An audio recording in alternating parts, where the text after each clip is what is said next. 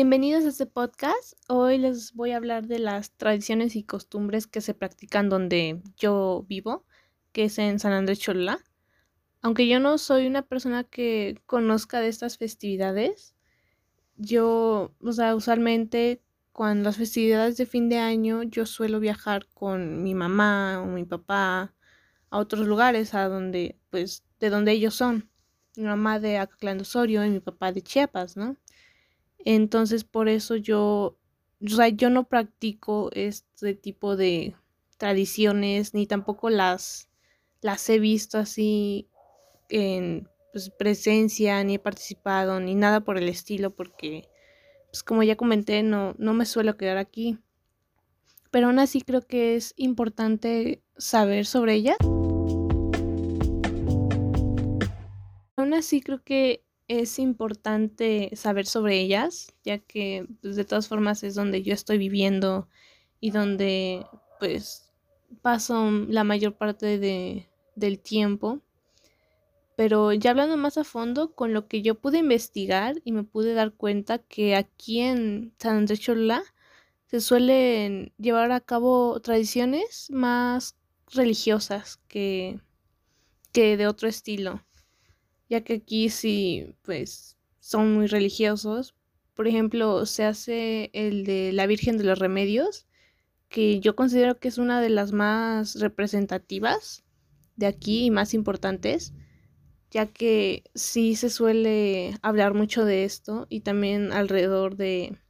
de esta celebración. a la Virgen de los Remedios se le celebra de primero al 8 de septiembre, en el cual hay una gran cantidad de actividades desde la mañana hasta la noche.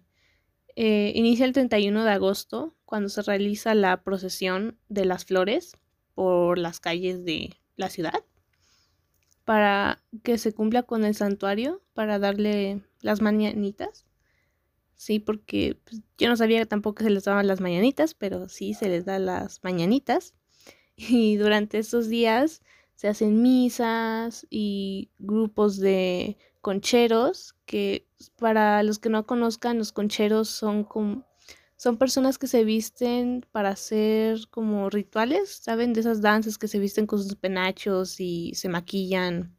así como del México prehispánico. Así de ese estilo son los cocheros. Yo tampoco los conocía, pero pues ya los conozco.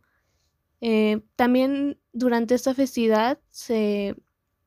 los peregrinos ofrecen presentes a la Virgen y por la tarde, el día 8,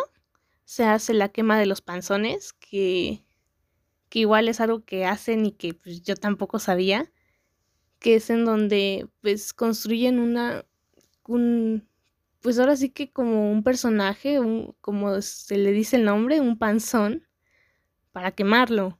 Esto yo investigando más, como un poquito más a fondo, vi que significaba el ritual que se hacía antes en precisamente esta eh, pirámide, iglesia que ahora está, que igual hacían sacrificios y todo eso, y es como de, pues vaya, o sea, cómo lo transformó, cómo se llegó a transformar hasta el día de hoy esa,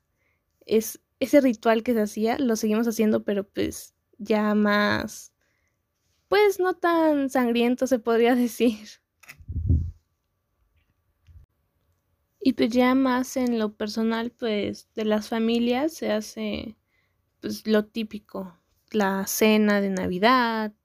la, la cena de Año Nuevo, o sea, no, no es nada del otro mundo lo que se hace en las casas, por lo que pude notar.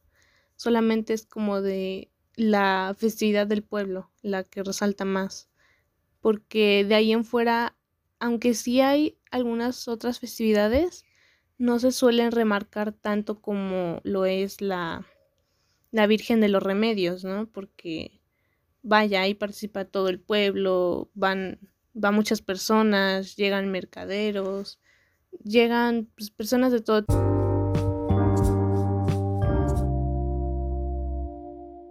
Como dije antes, este tipo de festividades son pues ajenas a mí de cierta forma porque aunque sí vivo aquí,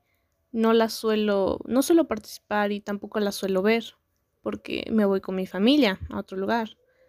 Aunque el saber y tener en cuenta este tipo de celebraciones,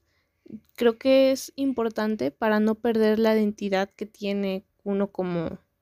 pues persona de dónde eres o dónde vienes. O sea, a pesar de que yo no la festeje, considero que está bien el que yo la sepa, el que qué se hace aquí, cómo, cómo festejan aquí, ya que pues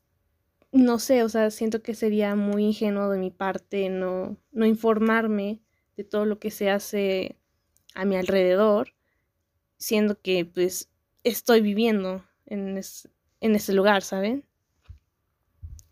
Digo, creo que sería una pena que yo no supiera de cuánta cultura tiene cada lugar de, pues, de México y en especial de donde yo vivo, ya que México es un lugar con una riqueza cultural impresionante y, y pues el no, pues siento que el no saber de, de estas tradiciones por más pequeñas que a mí me parezcan, o sea, siento que sería